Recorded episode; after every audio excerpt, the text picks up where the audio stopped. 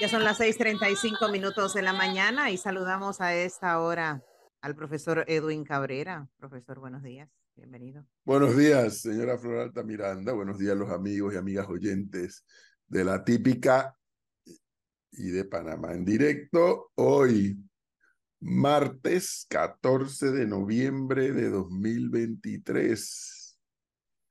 Ya a un día de que finalice la primera mitad del mes de noviembre. se acabó. Y llueve y no llueve. Lo se acaban son los cierres. se está acabando el año, pero los cierres no se están acabando. Le tengo esa mala noticia. Oiga, llueve y no llueve. O sea, llueve en el centro de la ciudad, como pasó ayer, pero en los lagos, Gatún y Alajuela, no llueve.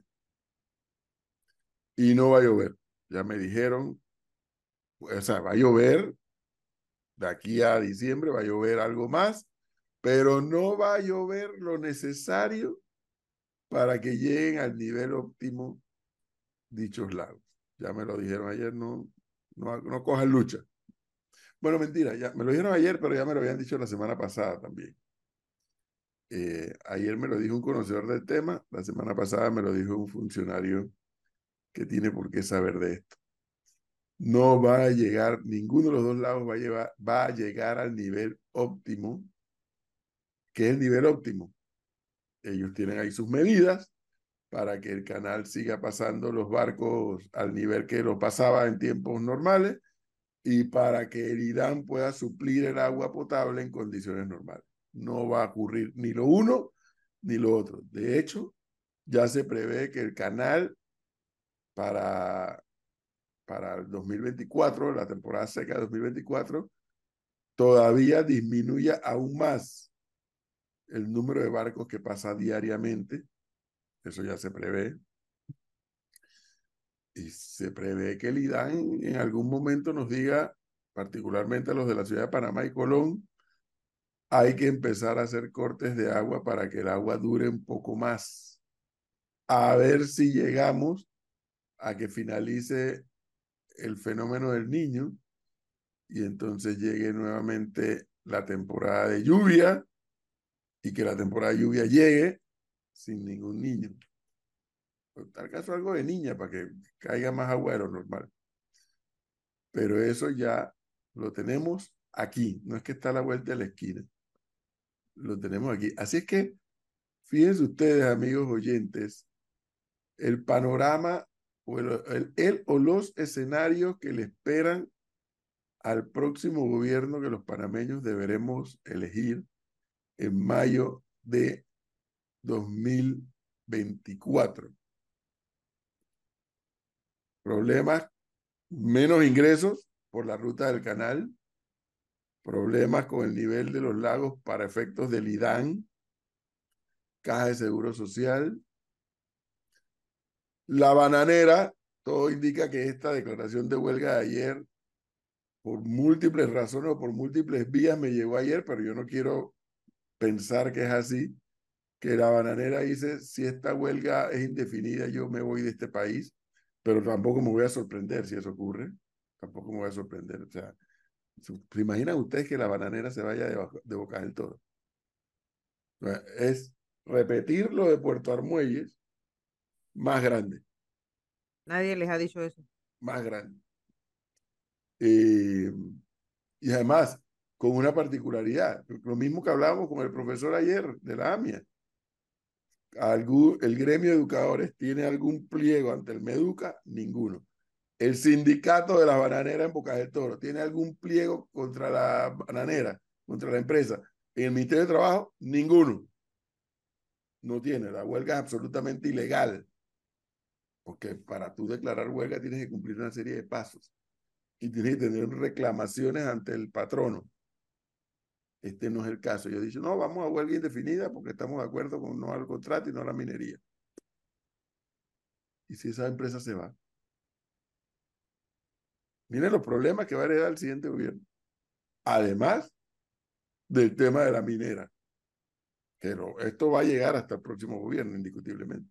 Si se van, van a cerrar la calle, bueno, tienen trabajo. Porque no tienen trabajo. no, ellos, bueno, ellos no.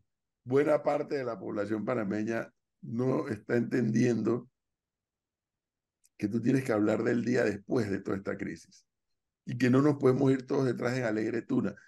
Y por eso yo vengo diciendo, la ganancia, aquí se tiene que hacer un balance el día que esto termine, los a favor y los en contra.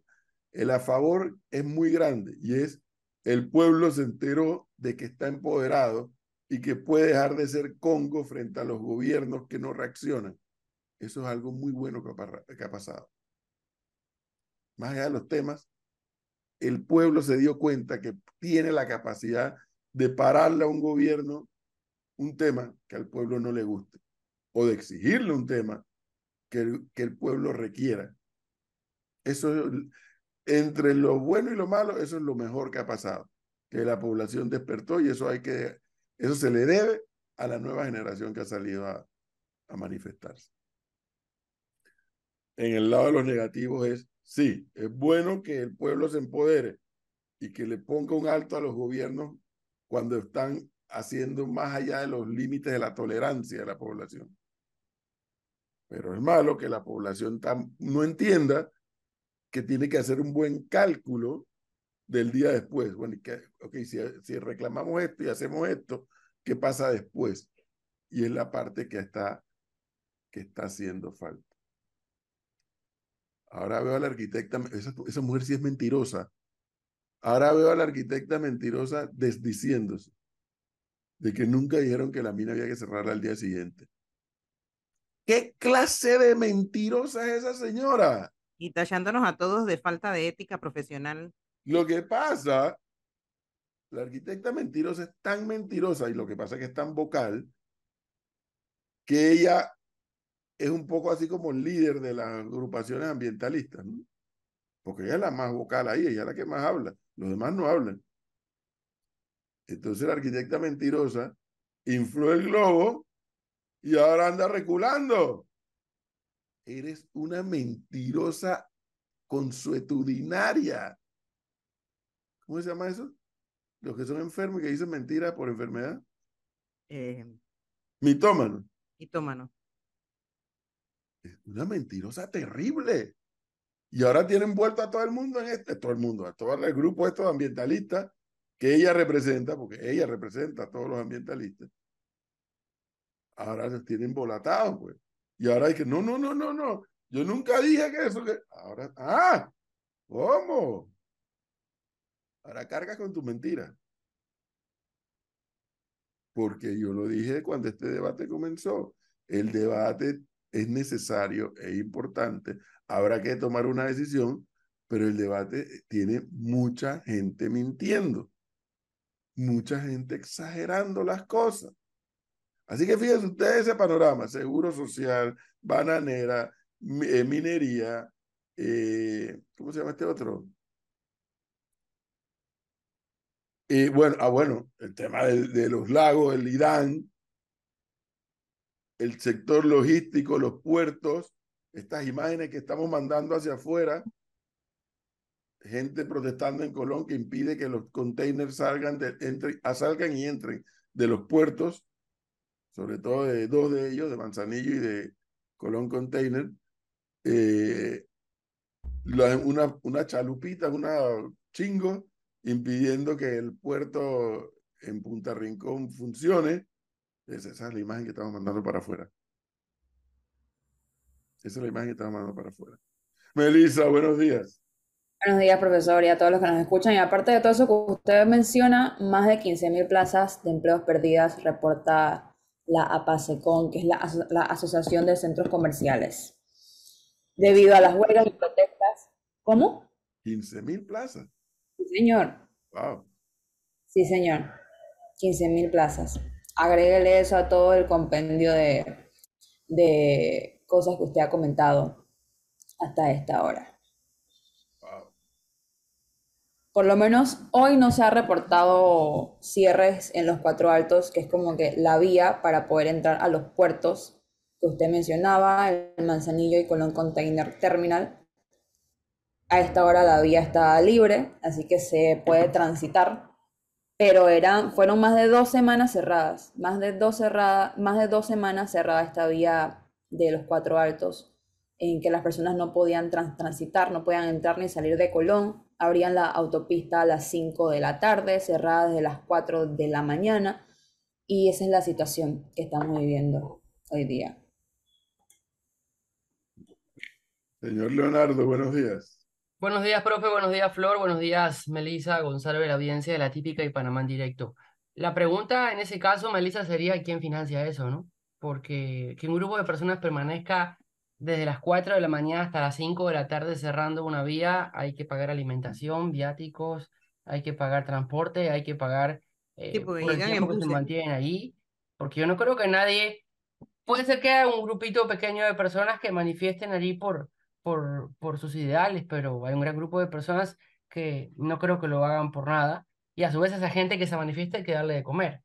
Bueno, yo les comentaba en estos días, hicieron sancocho en medio de la, de la misma de la, de la protesta en los cuatro altos. Ahí eh, eso, eso, es como, eso es como habitual, que cocinen. De hecho, los maestros cuando van a sus protestas en la asamblea y ahí ponen de que su paila gigante y cocinan para todo. Eso es como que eh, normal dentro de las protestas de los grupos gremiales y sindicales. Y recalco, yo no medito las protestas, lo el problema es, el problema es, o sea, mantener el bloqueo permanente ya por tanto tiempo, o sea, eh, de verdad no sé qué pretenden ellos. Ellos no están dañando al gobierno, a Nito Cortizo, ni a la mina solamente, están dañando a todo un país que necesita transitar, trabajar, comer, educarse, ver a su familia, o sea, tantas cosas, necesitamos avanzar. Sí, yo, ojo, yo no desmerito las protestas, lo que estoy analizando es ese detalle, ¿no? La cantidad de tiempo que permanece esa gente en la calle. Y lo otro, no nos olvidemos del sector agropecuario y no nos olvidemos también del turismo. Dos sectores brutalmente golpeados durante esta crisis autoprovocada eh, y los que ya los que le va a costar muchísimo levantarse de todo esto, porque no va a ser de la noche a la mañana, y cada hora que pasa cerrado el país es una hora más en la que va a ser peor poder salir de, de, de, esta crisis. Y les actualizo que ya cerraron en Cuatro Altos a esta hora. ¿Para qué habló Melissa? Usted les avisó. Será, parece que nos, que nos escucharon y llegaron a cerrar de una vez. Señor Gonzalo, buenos días. Buenos días, profesor. Muy buenos días. Buenos días. Súmele a lo que usted dice de lo que hemos aprendido como país eh, con las eh, protestas. Usted menciona el tema de no, no dejarse con guiar. Eso por un lado. Y por el otro lado, yo sí creo que hay un grupo de personas eh, y ojalá esto se extienda que tiene una preocupación muy, muy eh, grande sobre el medio ambiente. Eh, y lo que está viviendo Panamá en este momento y otros países de América Latina con el fenómeno del niño eh, viene dado por el cambio climático, básicamente. Y ese cambio climático, ese cambio climático se da por el actuar del ser humano y en todo tipo de industrias desde la térmica, desde la minera, desde el actuar del ser humano. Y se viene diciendo, ojo con el cambio climático, ojo con el cambio climático, las grandes potencias no hacen absolutamente nada, los ciudadanos no hacen absolutamente nada, y ahí están las consecuencias, por ejemplo, en Panamá. O sea que la mina es que por culpa del fenómeno del niño es la mina ahora. No, pero la minería, al igual que mm, la. No, pero en Panamá, en Panamá. no, no, no, no. Yo no dije Primero lo dije que la mina. Lo que, lo que, lo que sí, es cierto. No. Sí lo dijiste. A ver, la minería, así como el fracking, así como la, la exploración de petróleo, así como la carbonización, eh, carbona, ay, se me fue la palabra ahora, se me fue. Pero toda la empresa ligada al carbón, por ejemplo, en China, que es sumamente grande, todo eso es un cúmulo eh, de consecuencias o de causas del el fenómeno del niño. Eso es una realidad. E, eso es una realidad. pero, pero eh, eh, partiendo de ese hecho cierto, que es una realidad, lo, en lo que tú y yo nunca nos vamos a poder poner de acuerdo es que no me digas que así como el ser humano, la mano del ser humano, desde que está sobre este planeta Tierra, es el que ha contribuido a esta realidad que tenemos hoy en el siglo XXI, en la medida que la población fue creciendo, en la medida que la población fue demandando, en la medida que la población necesitó esto, aquello y lo otro, y que fue haciendo descubrimientos, etcétera, etcétera, etcétera, porque esto, eh, cuidado, porque el cambio climático no comenzó ayer. Cuidado. Ahí están los libros de historia, cómo te hablan de la evolución de la humanidad en el planeta Tierra. De la misma manera, y digo que es el tema, es el punto donde tú y yo nunca nos vamos a poner de acuerdo, es que ese mismo ser humano, con todos esos conocimientos que ha logrado acumular hasta este momento, no pueda contribuir a neutralizar, yo no sé, no me atrevo a hablar de reversar, no me atrevo a hacer esa afirmación porque no es, no es mi tema, pero no puedo creer que ese mismo ser humano no pueda contribuir a neutralizar o por lo menos a detener el avance de, ese cambio climático. Yo sí creo que existe la posibilidad de que haya, que sí existe la convivencia entre el desarrollo del ser humano y el medio ambiente. Yo sí creo que existe. Y sí, el ser humano sí lo puede hacer. Eh, pero bueno, aquí estamos hablando de ahora, el tema es la minería. Y, yo desde que soy un niño, en este país vengo escuchando hablando de la tala indiscriminada en Darién. Y, es un problema. ¿Se ha escuchado la noticia de que se detuvo la tala indiscriminada en Darién? No. No, pero, pero, pero igual hay, hay que señalarlo, porque la deforestación también forma parte de las causas del cambio climático. Por supuesto que sí. Todo. es, un todo, no, no, no, no, son hechos aislados. Por eso estoy diciendo. Pero no me diga que no puede convivir el desarrollo con el medio ambiente. Eso no, no lo voy a aceptar. No lo voy a aceptar porque yo sí creo que es posible. Pues, eh, pues, pues le, voy a... ¿Qué pasó con el micrófono? Se escucha perfecto. Yo lo escucho bien. Dicen los oyentes que en el internet no, se escucha perfecto. Eh, no nos vamos a poner de acuerdo, pero si, si el ser humano fuese consciente de lo que usted está diciendo, no tuviésemos las consecuencias que tenemos hoy en día por el cambio climático, a pesar de que es algo que comenzó hace ya bastante tiempo y de lo que ya se viene hablando desde hace bastante tiempo. Incluso hay personas que dicen que no creen en el cambio climático, que dicen que eso es un invento de los medios de comunicación. Y ahí está la realidad. Estamos viviendo a según el año más octubre fue el año más caluroso registrado en la historia. Y eso viene dado, de alguna u otra manera, por estas actividades como la deforestación, el fracking, la minería, la, eh, el carbono, el transporte. pero mira la otra cara de la misma moneda. Y si el ser humano en su momento no hubiera hecho eso, mal, pero que lo hizo, el combustible, el vehículo, los aviones, los barcos, ¿cómo hubiera estado el desarrollo del ser humano el día de hoy? y está perfecto, y está perfecto. Y en su momento se decía que fumar cigarrillo era bueno.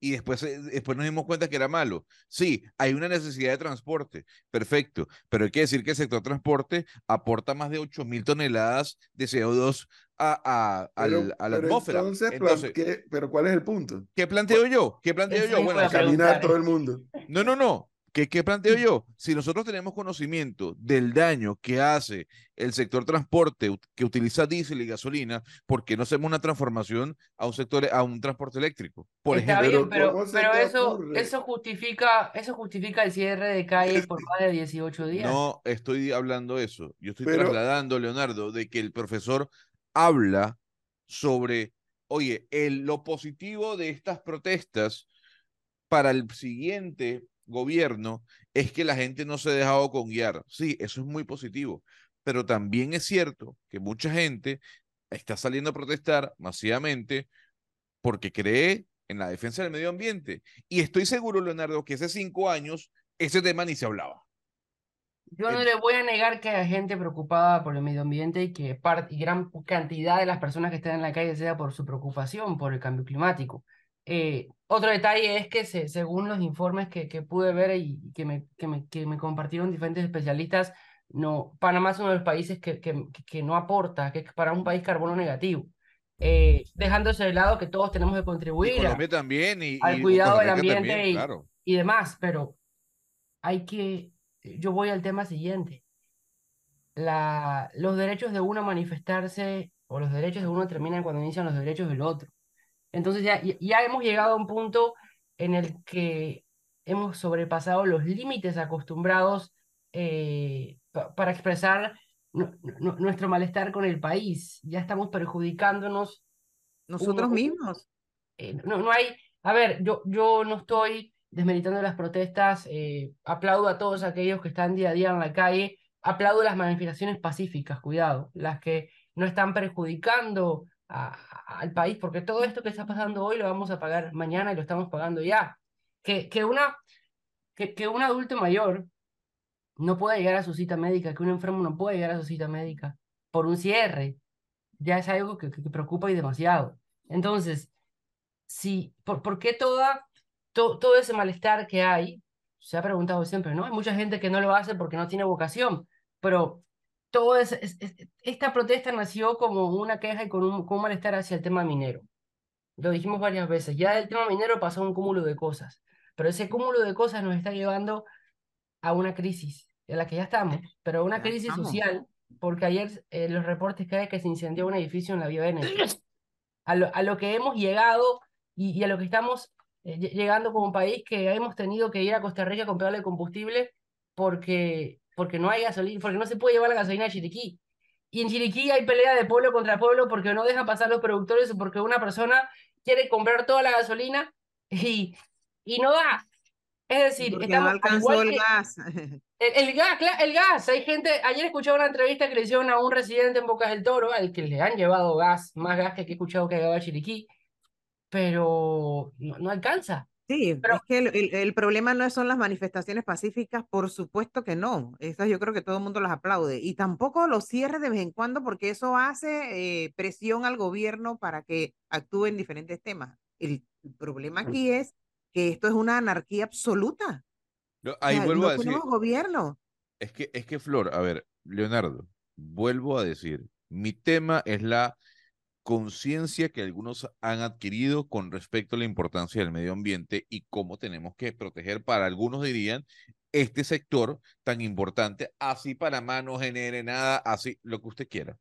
Pero hay una conciencia que hace tal vez cinco años no se tenía sobre el cuidado del medio ambiente. Pero esta, es- es- eso lo valido, pero lo, a lo que voy, lo que yo voy es, esa conciencia tiene que crearse en dos áreas al mismo tiempo. Si bien el gobierno y las autoridades de turno tienen que hacer su trabajo para cuidar el medio ambiente y, llevar a Panamá a ser un país más limpio en, torno al cambio climático, pero en las escuelas, en las casas, son los padres los que tienen que transmitirle esa cultura, porque ¿de qué sirve cerrar todas estas calles? Vamos a poner que la causa ambiental es más que la minería en este momento, porque hay muchos que están en la calle por más que la minería. ¿De qué sirve eso si el vecino al lado está todo el día usando el agua potable de consumo para limpiar las paredes de, la fachada de, de la casa eh, y luego pintarla? Eso- Pequeño eso- detalle, pe- pero le pongo un pequeño detalle. Si no hacemos un cambio como sociedad completa, Bueno, estas manifestaciones lo que van a terminar es en ya, los sacamos, mismos manifestantes sacamos la talando los mina, árboles para cerrar la calle, imagínate. sacamos la y mina y, y ya no manifiesto más porque a mí me preocupaba la mina y ya el ambiente puede seguir como está.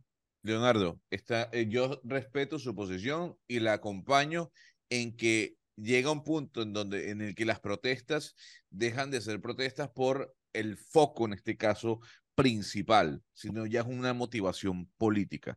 En eso estamos de acuerdo. ¿Se justifica 15 días de cierres en las calles?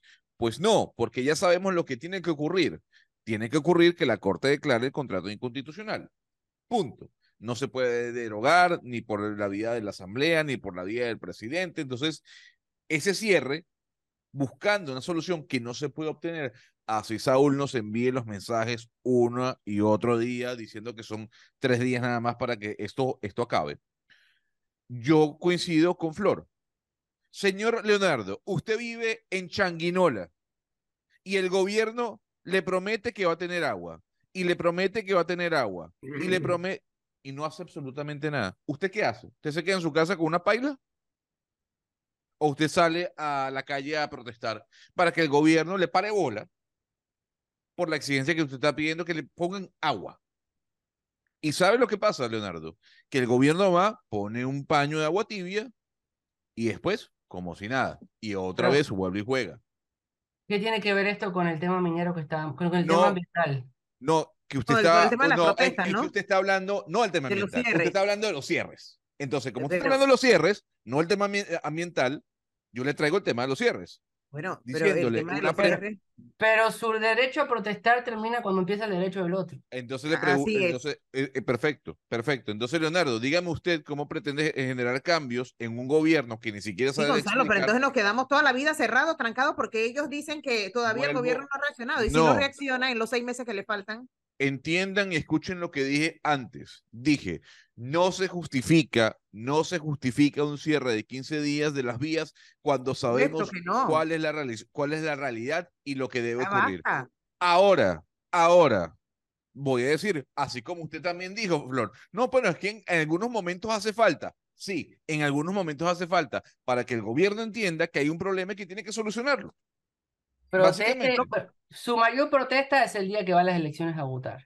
Si usted no ejerce su voto en ese momento con conciencia y confiado en lo que quiere votar y que cuál es su decisión, si las quejas que después haga, usted tiene que estar consciente que todos los reclamos que pueda hacer están bien. Leonardo, ¿y qué pasa si Espérese, usted... espérese. Están bien, pero el primer error lo cometió cuando fue a votar porque no vota a conciencia. Ah, entonces usted, Bueno. entonces la, la pregunta es, usted, usted vota y entonces, bueno, dice, ay, es que él no cumple con mis expectativas.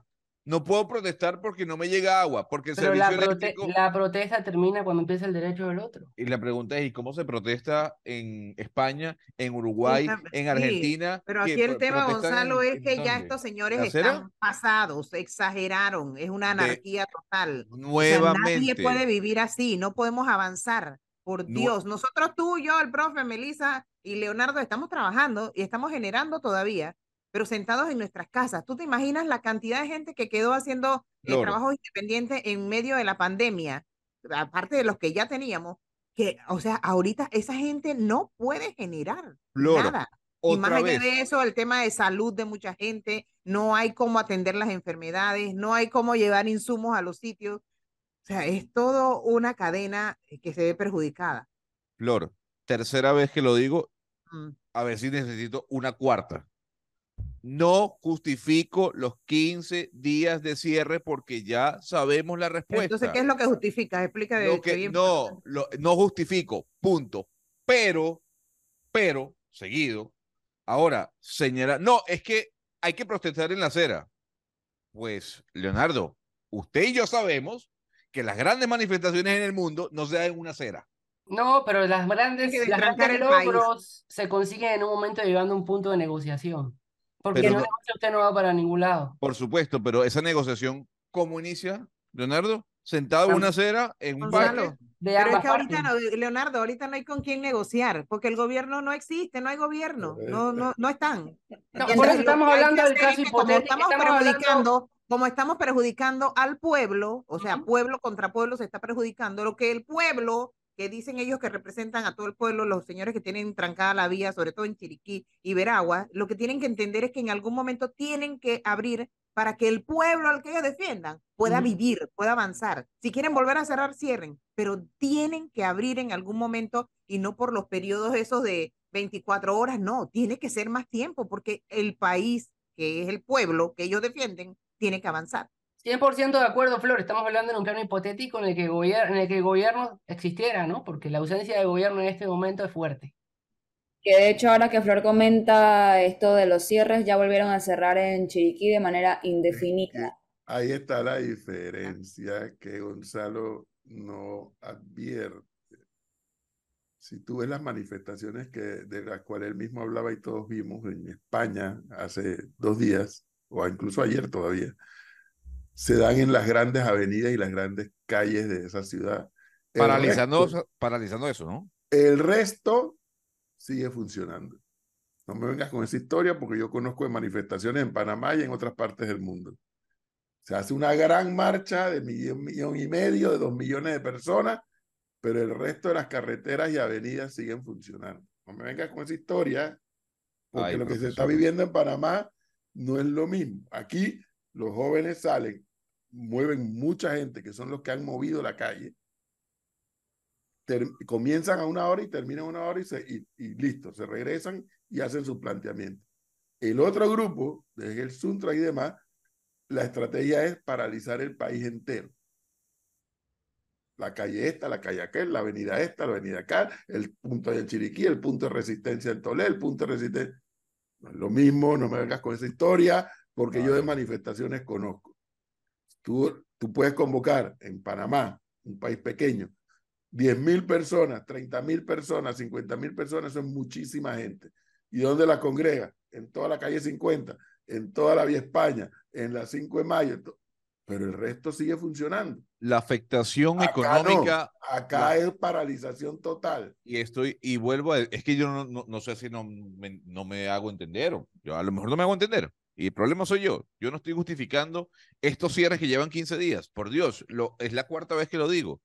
Ahora, decir que cualquier protesta no tiene una afectación económica o sobre el libre tránsito es mentirnos. Cualquier protesta, sea Sí. pequeña o grande, tiene una afectación a la economía y al libre tránsito. Por Punto. supuesto, es así. pero ahorita estamos hablando del tema de la anarquía y de la exageración de te- no- que no ya el país tema. está trancado. O sea, esa es la parte. ¿Cuál, cuál estoy? Yo no qué- he qué- qué visto tema? en las manifestaciones de, de España, de estos, Sí, estos últimos tres o cuatro días, que la gente no pueda llegar a los aeropuertos, que los puertos no puedan sacar y entrar los contenedores, que los puertos no puedan entrar y salir a pequeña o grande Eso no ha escala. ocurrido en Lo acabo de No, decir, y- y- lo y acabo de decir. A pequeño o grande escala, las protestas a pequeña o grande escala generan un impacto en la economía. No, No, me señor. venga a decir- No, Ah, no. Ah, ok. Entonces, no, no, está no bien. vengas, porque sí estás justificando. sí No estás estoy justificando. Sí, lo está justificando. Una, una concentración en Panamá, en Ciudad de Panamá, supongamos, o en las cabeceras de provincia, de 10 mil, 20 mil, 50 mil, 100 mil personas, manda el mensaje, la protesta, el gobierno tiene que enderezar. Listo. Pero el resto de la economía sigue funcionando. Sí, tú paralizas el comercio de la Avenida Central, de la Vía España. Listo, sí, esa, esa es lo Es una realidad, ¿no? Es Eso una sí, realidad. Exacto. perfecto. Pero Eso no le impediste a la gente ir a Tucumán, a Eh, es lo que- y pues, vuelvo a decir, impediste a la gente ir, el, el que llegara el alimento de Chiriquí a Panamá.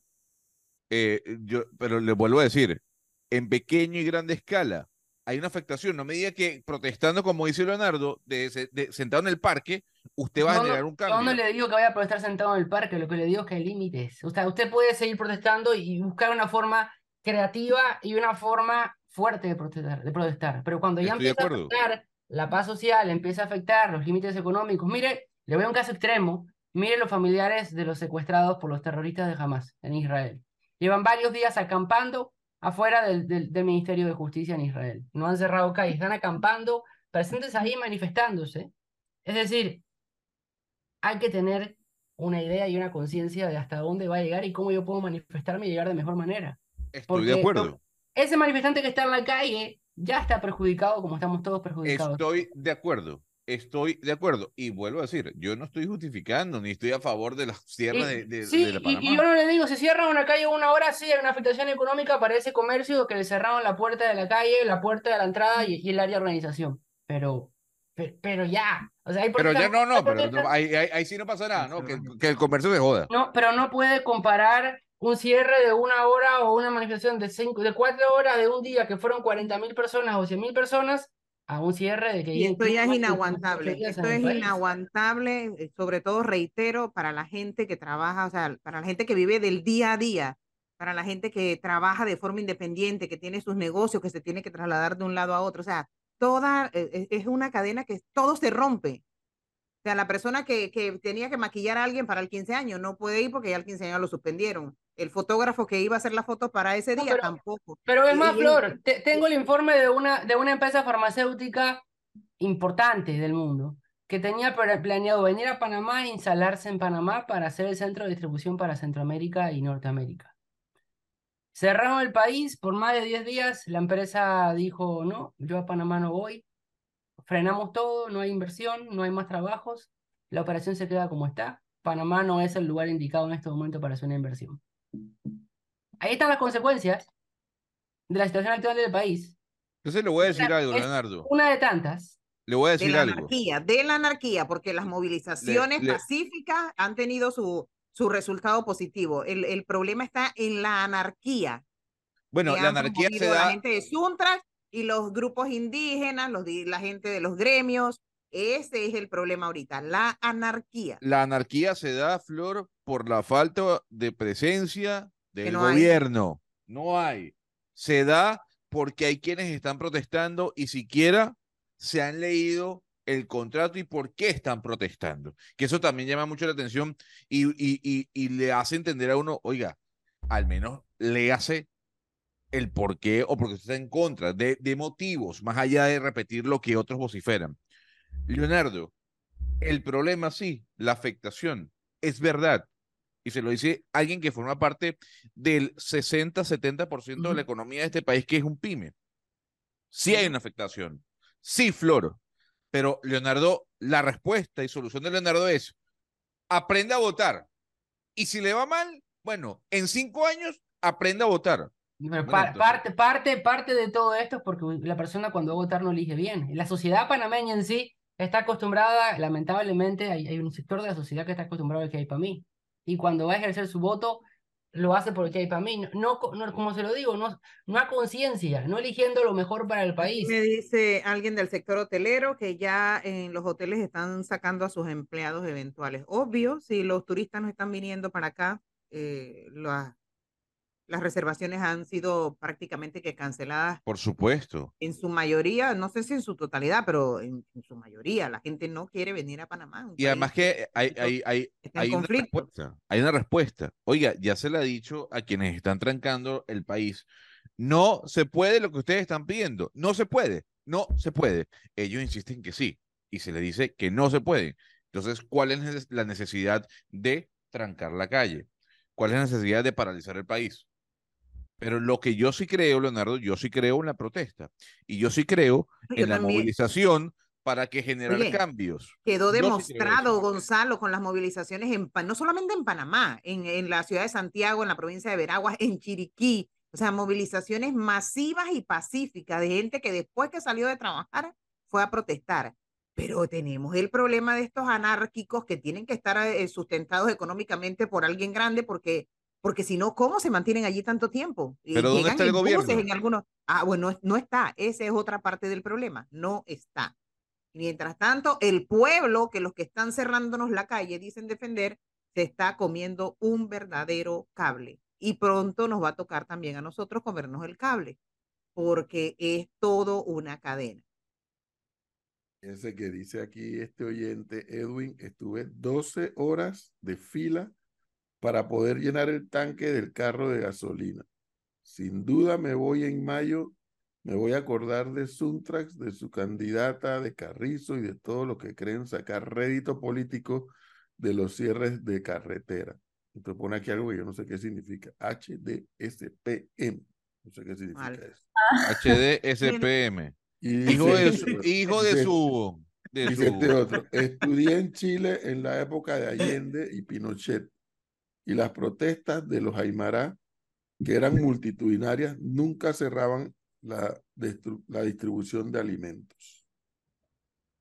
Dice Sí, aquí un es que lo que oyente, estamos viendo en Panamá es un poco más, es bastante diferente a lo que se ve en otras latitudes, donde se dan manifestaciones multitudinarias en el punto donde se congregan los manifestantes, pero el resto del país y de la producción pues sigue funcionando y el país está protestando, pero el otro, lo otro sigue funcionando. Aquí me escribe otra persona, estoy en el sector turismo y ningún pasajero se me ha quedado. Bueno, que ningún pasajero se ha quedado porque ahora ya hay metro. Pero hace un año sí, o para atrás cuando no había metro, cada vez que había una marcha aquí, una vaina, una de las estrategias era bloquear los accesos para llegar a, a Tocumen. Yo hablé con Aquí me otro dice- hotelero, me dijo, no, yo organicé, porque tenía que sacar una cantidad de pasajeros, organicé de tal forma para que los llevaran en metro y los, los, extranjeros no tuvieran problema en salir del país. Bueno, aquí dice un oyente que eh, un mes sin generar un centavo, para muchos de nosotros los independientes el efecto dominó sigue, porque quienes nos dan a ganar algo verán obviamente mermada su capacidad de inversión en el futuro inmediato. Mientras tanto, los bancos llamando insistentemente por la letra del carro, No se de la casa, a ellos no les interesa No eh, que la situación del país esté complicada. No, bueno, les pero, que pero, usted pero, no Flor.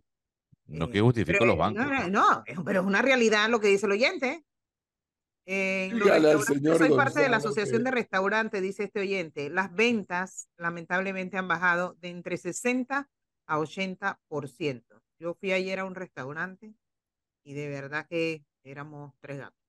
Dígale al señor Gonzalo que la movilidad de transporte al sector eléctrico para mitigar el cambio climático requiere más, y pone en mayúscula cerrada, cobre. Así que explique la necesidad de la minería responsable. Yo no creo en la minería responsable, dígale su, a su oyente. ¿Y cómo haces con la, la transición entonces? Yo no creo en la minería responsable. Pero ¿cómo haces con la transición energética? No, pues, por, por eso digo, hay una afectación, todo va a tener algún tipo de afectación. Gonzalo, ¿cómo haces para eh, disminuir el CO2, disminuir el uso del combustible fósil? ¿Cómo haces? Una transición eléctrica. Sí, eso utiliza cobre. Sí, perfecto. Eh, la consulta es, ¿hay minería responsable? Pues no. Pues no. Bueno, hay otros que te dicen que sí, Bueno, perfecto. Ahí está, el ejemplo está África. pero, pero la pregunta es de rigor y es de cajón. Si estás de acuerdo, con lo cual yo también estoy de acuerdo, de ver cómo de- de- nos deshacemos de usar combustible fósil, la, la otra, hasta ahora, hasta ahora, la otra figura es, en el, ca- el caso de los automóviles, que es una de las cosas que más contaminan, el vehículo eléctrico. ¿Cómo compaginan lo uno con lo otro? ¿En qué sentido? Que lo que necesitas es cobre. Perfecto. ¿Y eso, y eso me conlleva a que yo sea un país minero? Ah, espérate, entonces es malo sacar el cobre aquí, pero es bueno sacarlo del otro lado. No, la, la, pre- la pregunta es, ¿qué es lo que pasa en África, por ejemplo?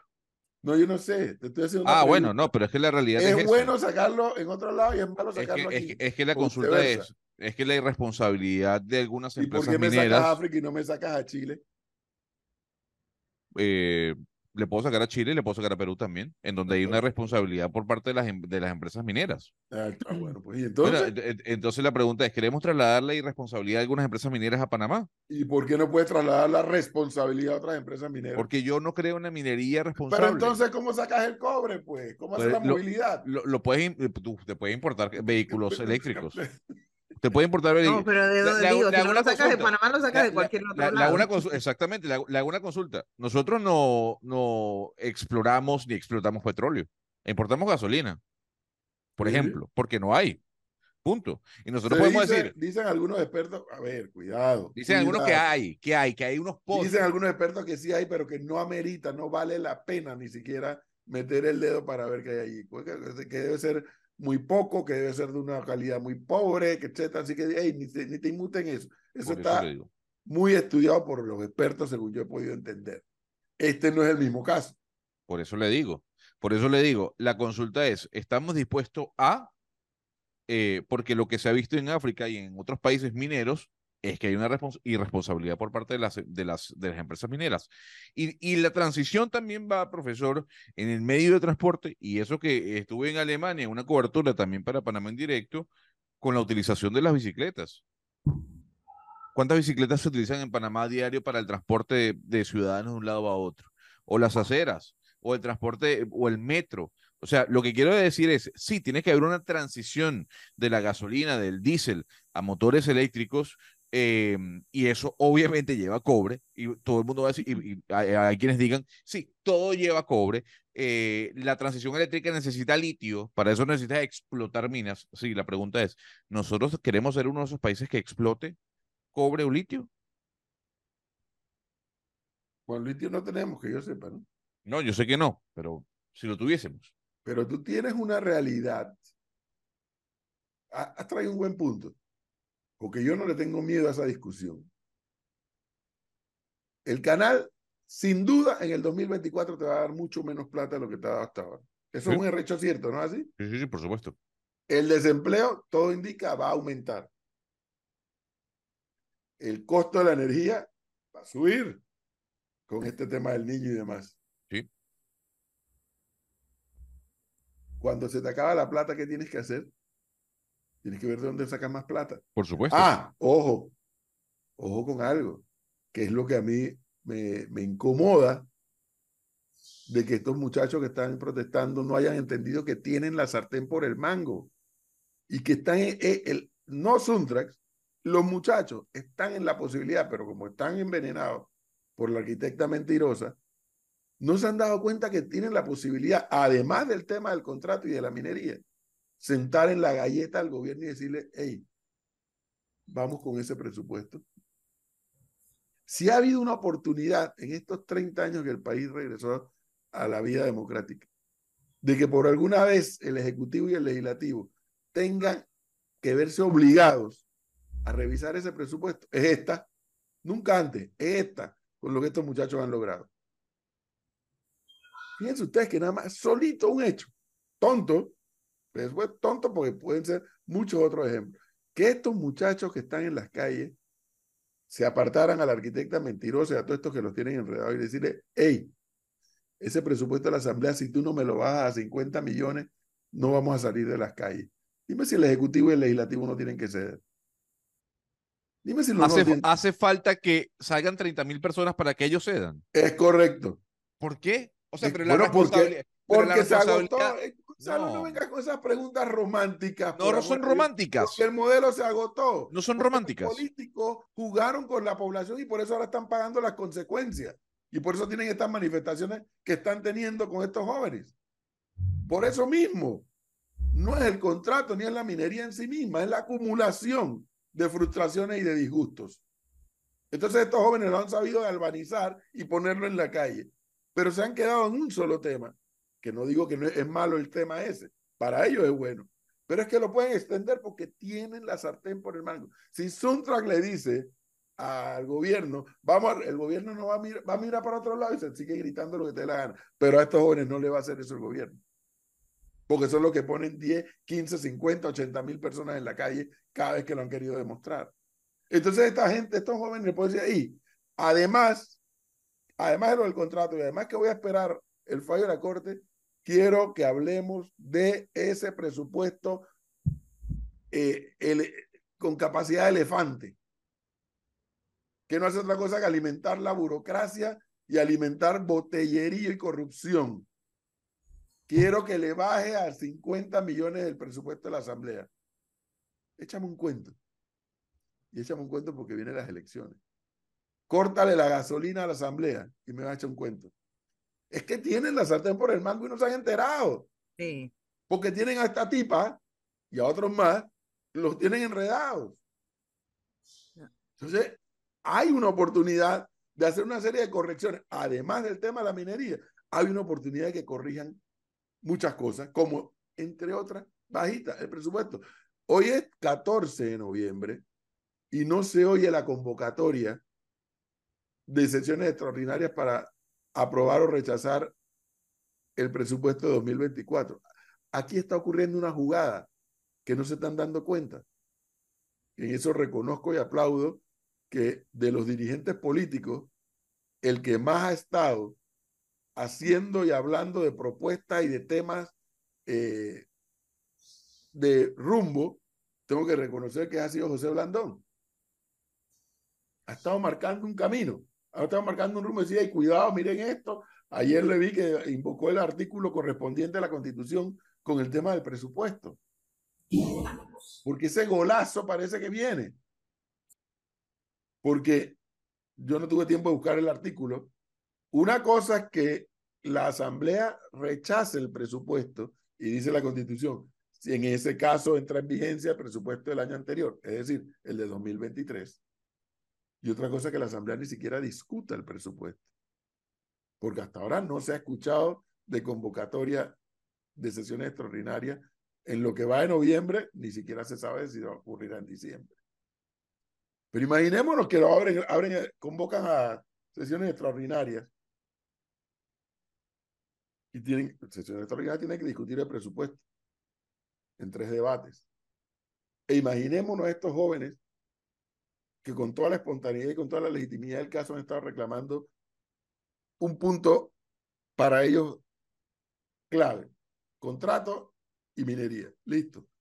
Y si en medio de esto se abre el debate, ¿tienen o no estos muchachos la posibilidad de engalletar al gobierno y al, y al al Ejecutivo y al Legislativo decir, oye, ese presupuesto así no. ¿Cómo es que es posible que el oncológico no tenga presupuesto, tenga menos y que la Asamblea siga teniendo un presupuesto brutalmente escandaloso? Pero como no le ponen a la gente en la calle, que estos muchachos sí lo han logrado, el Ejecutivo y el Legislativo han seguido la fiesta en este quinquenio. Bueno, yo no Cada lo tengo confirmado. Yo no lo Entonces tengo no, no les importa, no les importa nada. Entonces no les importa nada. Entonces, Yo no lo tengo eh, confirmado, no. pero a esta hora eh, la, infor- la información que está rodando por, por los grupos de periodistas es que el presidente haría un anuncio o habría un comunicado en la tarde de hoy. Hoy es martes, hoy hay consejo de gabinete, reunión ordinaria de todos los martes. Todos los martes hay esta historia. Algo se es- es- rescato ese tema, pero la información que no está confirmada y que está corriendo es que habría un anuncio hoy. Habrá. Políticamente hablando, políticamente hablando, el problema que tiene el Ejecutivo no es hablar con Saúl Méndez. El Ejecutivo que yo, cal- yo me imagino que tiene una sala de crisis, sabe que, hey, deja a Saúl ahí y a su grupo, está bien, déjalo ahí. Pero el gobierno necesita políticamente hablar con los que ponen a la gente en la calle. Los que están poniendo a la gente en la calle son los muchachos. Es la nueva generación. Pero resulta que con- ahí no hay con quién hablar, no se sabe con quién hablar. no quieren hablar. ¿Para hablar de qué? No, ¿Hablar pero de qué? también, cu- cuidado, el gobierno tampoco tiene una figura que, que pueda comunicarse bien y que sepa No, no, pero el, el gobierno es el gobierno. El A gobierno ver, es el profesor, gobierno. ¿hablar de qué? Dígame. Usted, gobierno, quiero, quiero hablar con los muchachos. No, a no, ver. no, no, un momento. No, no te enredes en eso. Calma el ímpetu. El gobierno quiere hablar. Mire, muchachos, vamos a poner de acuerdo. Los muchachos a decir, no, no, espérate. Sobre el tema que tenemos en discusión no nos vamos a poner de acuerdo. Pero es que queremos hablar. Tú quieres hablar con nosotros. Es que ahora nosotros queremos hablar contigo de este otro tema también. Ese presupuesto lo tienes que bajar. Córtale ese presupuesto al legislativo. Vamos a ver quién se- ahí vamos a ver quién es más guapo. Si tú no le cortas ese presupuesto al legislativo, aquí estamos en problemas. Tú no quieres 10 mil, 20 mil, 50 mil personas en la calle, corta ese presupuesto a las- al legislativo. Tienen la sartén por el mango en varios temas que podrían obligar al Ejecutivo a hacer correcciones ya mismo. Pero con la no comunicación tampoco puedes avanzar. ¿O es que el único problema que tiene Panamá es el contrato y la minería? Es el No, único problema. no, en lo absoluto. Y si mañana o esta tarde la Corte saca el fallo que ellos quieren o aspiran que- a que salga, todo es inconstitucional. Se resolvieron los problemas. Pero No, ahí, a- ahí hay un tema, ¿no? ¿Y qué hacemos con los indígenas que están cerrando las calles en el país? Bueno, porque ya son Porque- más focalizados. Porque los muchachos no tienen, aquí me dice un oyente, los muchachos tampoco tienen el control sobre los cierres de los indígenas, los jóvenes. Y eso es cierto, ¿no? Entonces, ¿cómo se, cómo se desactivan esas bombas que hay en varios puntos de la carretera más importante del país? no, pero, pero le voy a decir algo, Leonardo. Eh, Tomando en cuenta ese, ese argumento que usted da o, ese- o esa premisa que trae el oyente y lo que dice el profesor. Profesor, es que a buen entendedor, pocas palabras. El contrato minero fue la gota que derramó el vaso sobre una cantidad de circunstancias No me que el gobierno nada no- nuevo. Ah, bueno, pero entonces, si el gobierno sabe leer eso, entonces estamos al lado eh, o nos están gobernando unos incompetentes. Porque no puede ser que no entiendan, el, no, no puede ser que Claro, no yo entiendan. yo, a- yo a ti no te entiendo, porque Pero a ¿cómo ti va a ser no? el primero que voy a escuchar aquí. Si el gobierno sale a hacer un planteamiento, decirle, quiero conocer a los asesores que no sirven, ¿cómo se les Pero, ocurrió proponer profesor, esto? ¿En qué quedamos? A ver, profesor, ¿En qué es que quedamos? yo aquí lo he dicho una y otra vez y lo seguiré diciendo. A nivel comunicacional, este gobierno ha sido un desastre. Y no me venga a decir que, que ha sido un Dime algo desastre. nuevo. Bueno, Dime algo ha sido un desastre. Entonces, algo ¿Cuál es, ¿Qué es lo nuevo? Cuando yo le pido a Leonardo, Leonardo, dígame quiénes son, quiénes son los asesores, me refiero al tema comunicacional, porque es un verdadero desastre. Ahora, el gobierno ha tomado cartas en el asunto sobre temas puntuales como el tema económico. Pues no, sigue el derroche, sigue el derroche y sigue el gasto Y y sigue el entonces, gasto. Entonces la pregunta es, ¿el gobierno no está viendo que las calles no solo le están pidiendo eh, o están protestando en contra del contrato minero, sino que de otras cosas? o el gobierno no entiende, no entiende esa lectura, o no lee eso. Yo no soy no, pues, gobierno. el gobierno te Ya. dice que no, no lo Que no. Per- perfecto. Entonces, gobierno, explíqueme usted cómo vamos a hacer para reducir la planilla y el gas. Explíqueme, di- deme ¿A razón. quién te lo va a explicar a ti? ¿Y por qué no? ¿Por qué no? Se lo tienen que Ah. explicar a los manifestantes. No, al a país los que entero. Están protestando. Al país entero. Bueno, a lo que, pero el país está, está galvanizado en un grupo que hábilmente supo entender el tema y salir a protestar. Dicho eso, ese grupo es el que le puede decir al gobierno, hey, además del contrato y demás, yo quiero, quiero hablar del presupuesto. ¿Cuándo vamos a hablar de esto? Profesor, las veces que hemos tenido a voceros del gobierno justifican absolutamente todo. Está ahí traba, pero es que, es que, el, es que el, el gobierno, uno es un gobierno de capa caída. Dos, el gobierno tiene que ver cómo sale de la crisis. Y la, el, me- uno de los métodos para salir de la crisis es hablando con los grupos manifestantes de la nueva generación. Lo tuvo que hacer Piñera en Chile. Lo tuvo que hacer Piñera en Chile, pero en Chile había, se sabía con quién había que hablar. No, no, no, no, no, no, no, no. Piñera no. Piñera, a ver, ¿es que usted cree que Piñera tuvo una mesa de diálogo con los protestantes? Sí, señor. Sí fueron a hablar a la moneda. Y cuando fueron a la moneda y que llegaron a una serie de acuerdos a Boris le dieron hasta Zambacanuta, los manifestantes. No me venga con, hey, no, no, ey, no- tú no eres el único que lee para afuera. Yo no estoy diciendo que yo sea el único, pero Boris, es pero Boris es el presidente de Chile. Y Boris Sí, es en presidente la, en, la, en, la, en la explosión social, él, él era uno de los cabecillas. Por supuesto. ¿Y qué logró la explosión social? Sin se ningún tipo de en la conversación. moneda. ¿Y qué le dijo a, a Piñera? Y ¿Usted cree, que Boris, acuerdos. ¿Usted cree que Boris le dijo, convoque una constituyente y yo paro las protestas? Llega- Llegaron y la constituyente y no paró. Convocaron a la constituyente y no paró. Pero la consulta es, ¿eso, ¿eso llegó a una conversación en la moneda? Y ahí, por supuesto que sí. ¿De dónde tú estás sacando Entonces, esto ahora? entonces usted desestima las protestas que se dieron antes. Es la, es la consulta.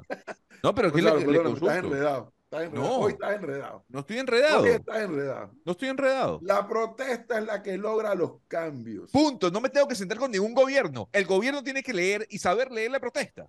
Es así. Así, ya, pues, ya, ya. Ah, no, entonces no. Ah, bueno. ¿Y, y esto qué es es- ahora? ¿Sun- ¿Indígenas Suntrax versus gobierno? No, pero pe- Leonardo, es como usted me diga que Pedro Sánchez no termina de entender lo que está pasando en España. Y él dirá, Eh, a mí no me importa. Es que igual aquí hay, aquí hay presidente". un tema interesante y ya para finalizar, porque Flor nos va a correr a todos junto con Melissa. El, sí, los jóvenes pueden estar protestando por la mina y por un cúmulo de cosas más, pero hay varios grupos protestando en este momento y, por ejemplo, los indígenas, el único tema de los indígenas en este, en este tiempo es la mina y que el gobierno no, les ha cumplido. ¿Qué es lo que dicen? El gobierno no nos ha cumplido y no queremos la mina en Panamá. Es decir, hay muchas protestas y muchas, y muchas ideas en la vuelta al mismo tiempo, en las cuales ahora no hay, una idea, una idea cerrada del gobierno de cómo enfrentar cada una, no la hay. Y esto po- lamentablemente por ahora va a seguir. Fíjese que ni siquiera nosotros cuatro, nosotros cinco aquí nos ponemos de acuerdo en cómo habría que avanzar. Esa es la crisis actual del país. No, el, otro, el otro método sería, que es lo que está Gonzalo no se atreve a decir, bueno, hay que tumbar al gobierno. No, pero yo no estoy. Qué Pero barbaridad. dilo. ¿Cuál es el miedo? Si es Sí, una opción que- para algunos. Es que yo no estoy diciendo que esa sea la Pero si tú estás diciendo que el gobierno no sirve, son ineptos. tumbó son solo, profe, si no está. estúpidos, Entonces, No, uno primero, yo no he calificado de estúpido el gobierno, número uno. Pero hay, pero hay un tema de incapacidad y Bueno, entonces derrotémoslo. La, prue- prueba de, la prueba de la incapacidad se llama que el gobierno ahora es la cara de Roger Tejada. Yo Ah, no sí, visto pues. ningún otro vocero. Sí, mira por dónde anda esto. Pero entonces, Habla del entonces- gobierno es igual a Roger Tejada. pero entonces le digo, profesor, es que no se trata de tumbar, es que el gobierno entienda, Pero, entienda las luces. eh, bueno, pero entonces, entonces ¿qué hacemos? Entonces, ¿qué hacemos? Dígame usted qué hacemos. Tú el gobierno tienes que entiende. sentarte a llegar Bueno, a acuerdos para salir de ¿Sentarme la para crisis. qué, profesor? ¿Para qué? Pues si entonces hace un año, no, no, Pero no. ten el valor de decirlo. Hace un año, el gobierno. Hay que tumbarlo. No, no, el gobierno hace un año pidió una mesa de diálogo. Flor, ¿me puede repetir, por favor, cuántos acuerdos cumplió el gobierno? Ninguno. El de la gasolina. Entonces, entonces, ¿qué me voy a estar El sentando de con el gasolina que gobierno? a ti no te gusta. Bueno, y como nos está Y costando. además ese- esa mesa no iba para ningún lado. Si Ah, el bueno, entonces, privado no ento- estaba entonces para usted hay mesas de diálogo buenas y malas. Bueno. Es correcto. Ah, bueno, entonces ya es otro tema, pues. Es correcto, Ya porque no estaba tema. la empresa privada presente. Está bien, ya es otro tema. ¿O a ti Dígale- te parece que la ausencia de la empresa privada fue correcta? Yo, y tú que, eh, entonces ¿Fue ahora. correcto de no llamar a la empresa privada? No, fue incorrecta, pero Bueno, entonces ya, en, en esta, no en esta negociación Gonzalo, Hay que llamar a la empresa privada. que quieres tumbar al Yo- gobierno. Dígale ¿Quién eso a los cientos de, de empresarios y de, y de productores Ay. que van a protestar desde las 10 de la mañana en David, hoy en Chiriquí, para que abran la calle.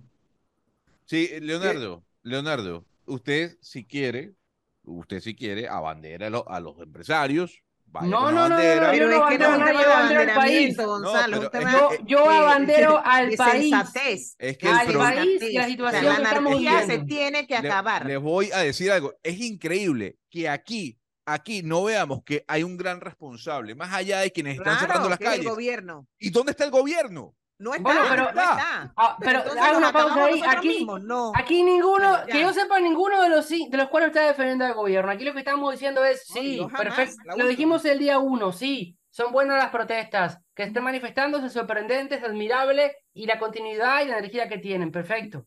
Pero cuando ya pasamos la línea de empezar a perjudicarnos a todos, hay que levantar una bandera de alto. Perfecto, Es decir, una bandera de alto. La protesta que hay hoy en Chiriquí, pacífica, puede Ajá. llevar a que haya infiltrados y se genere un enfrentamiento de pueblo contra pueblo, de pueblo contra pueblo, perdón. Leonardo, Entonces, pe- Bueno, ya. un segundo. Entonces, lo que hay que ver en este momento es cómo salimos de este enrollo. muy ¿Cómo bien. lo hacemos? Las posiciones extremistas como la que usted plantea en este momento, Gonzalo, es que en el análisis, en el análisis, ¿no? Yo no me siento con nadie. Yo quiero que el gobierno resuelva porque no tengo nada que hablar con el gobierno, no llevan a ningún lado. A Entonces, ningún di- lado. Entonces dígame usted, vamos a suponer, los, va- va- vamos a hablar de los manifestantes de la ciudad capital, de los jóvenes. Sí, porque hay que separar con el- los jóvenes de los indígenas. Yo me siento, vamos a suponer, yo me siento con el gobierno. A ver, gobierno, resuélveme. ¿Y usted cree que le va a resolver? Se fue, el micrófono, Gonzalo. No, le pregunto, ¿usted cree que los jóvenes se sientan hoy con el gobierno, con el ejecutivo, ahí en las garzas? ¿El gobierno le va a responder y va a resolver? Es la pregunta. La respuesta, la respuesta que se ha dado hasta ahora en todo el tiempo es que hay que esperar a que falle la Corte. ¿Qué más puede hacer? Dígame usted como gobierno, ¿qué más puede hacer el No gobierno en torno hacer a la nada, pero mina, es que por lo menos? Leonardo, En- Leonardo, pero espérese, en torno a la mina, por lo menos para responder. es que, es que Ya- usted está ya- reduciendo ya las la- la- las protestas cartas a la están dadas. Leonardo, estás reduciendo las protestas a la mina. y Yo no, se las en- reduzco a la mina, pero fíjese que están prestando la Corte esperando el fallo de la mina.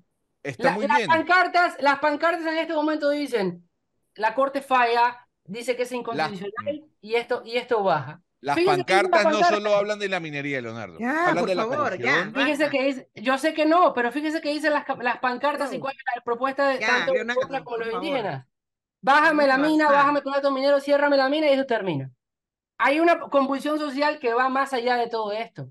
Pero el clic para desactivar esta bomba, como lo digo desde el día uno, es el tema minero. Usted baja ese, usted desactiva ese switch, ese break, como le quiera llamar, y aquí se sientan a negociar y se habla de otra manera. No, no pasa nada. sigamos con extremismos, no vamos a ningún Ya. lado.